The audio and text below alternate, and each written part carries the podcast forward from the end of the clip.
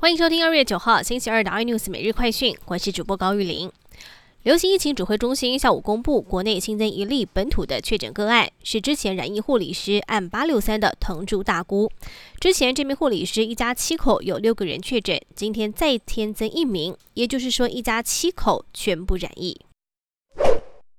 境外生可以来台了。教育部稍早也证实，即日起就受理境外学生入境申请作业。境外生在登机前必须要检具三日之内的核酸检验阴性报告，学校也必须协助学生预定十六天的防疫旅馆房间。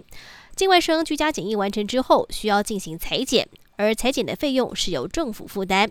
裁剪结果为阴性，就能够回到校园。共军军机不断扰台，更陆续在渤海湾与东海进行实弹射击与军事演练。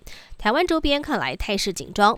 国防部在春节备战留守升级，从周二傍晚开始，一路到年假收假，都会加派五成的留守战力，并会进行一系列的战备操演。缅甸政变之后，人民怒火看来越演越烈。军政府强势出动水炮镇压，还扬言宵禁下如果违法要出动实弹。